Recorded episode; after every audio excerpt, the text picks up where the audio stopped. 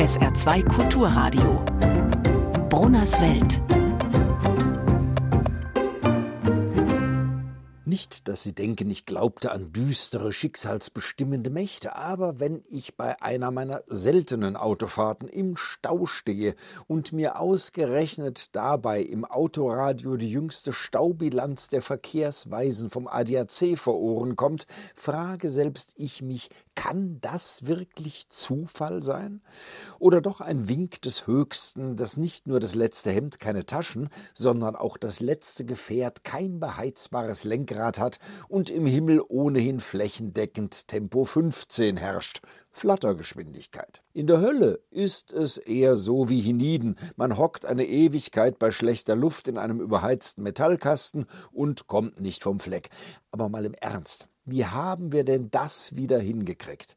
504.000 Staus mit einer Gesamtlänge von 877.000 Kilometern und einer Dauer von insgesamt 427.000 Stunden in einem Jahr, wo das doch nur 8.760 Stunden hat, macht also 49 Jahre Stau, allein 2023.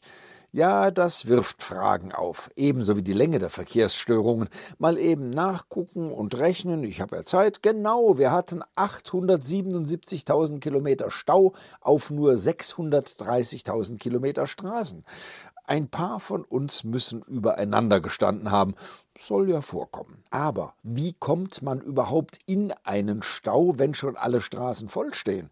Und natürlich harrt auch noch das uralte Problem seiner Lösung. Warum in Gottlieb Daimlers Namen fährt der oder die Erste in einem Stau nicht einfach weiter? Ich versuche diese tiefschürfenden Überlegungen meiner Nachbarin Barschek mitzuteilen, die auf dem Beifahrersitz neben mir die Saarbrücker Zeitung liest, werde aber von ihr unterbrochen. Sie zitiert aus einem Konzertbericht. Der verwendete Hammerflügel steht da, mache es möglich, Schuberts Weiterreise eine gewisse Originalität zu verleihen.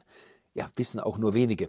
Schubert blieb einst auf einer Kutschenfahrt wegen Personen auf der Fahrbahn für einige Stunden liegen, nutzte die Zeit zum Komponieren und seitdem ist eben dem Kundigen ein Teil seines Liederzyklus Winterreise als Weiterreise bekannt.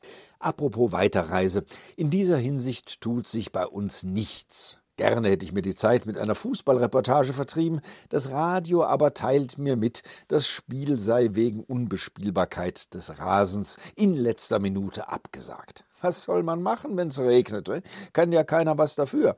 Der einstens zuständige Bauchef Welker war ja seinerzeit dermaßen überarbeitet, dass er glaubte, ein Schwimmbad zu bauen. Da ist es ja wirklich mehr als unfair, wenn jetzt einige Fans davon fantasieren, Herrn Welker so lange auf dem Rasen umherzurollen, bis der trockengelegt ist.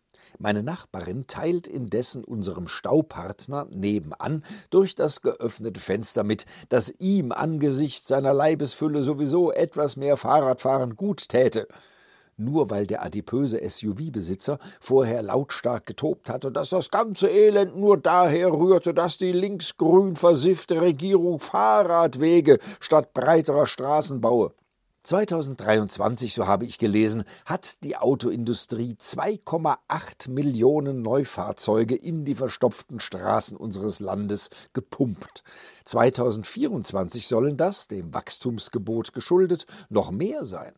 So langsam sollten wir uns Gedanken machen, wie man stehende Autos nutzbringend verwenden kann.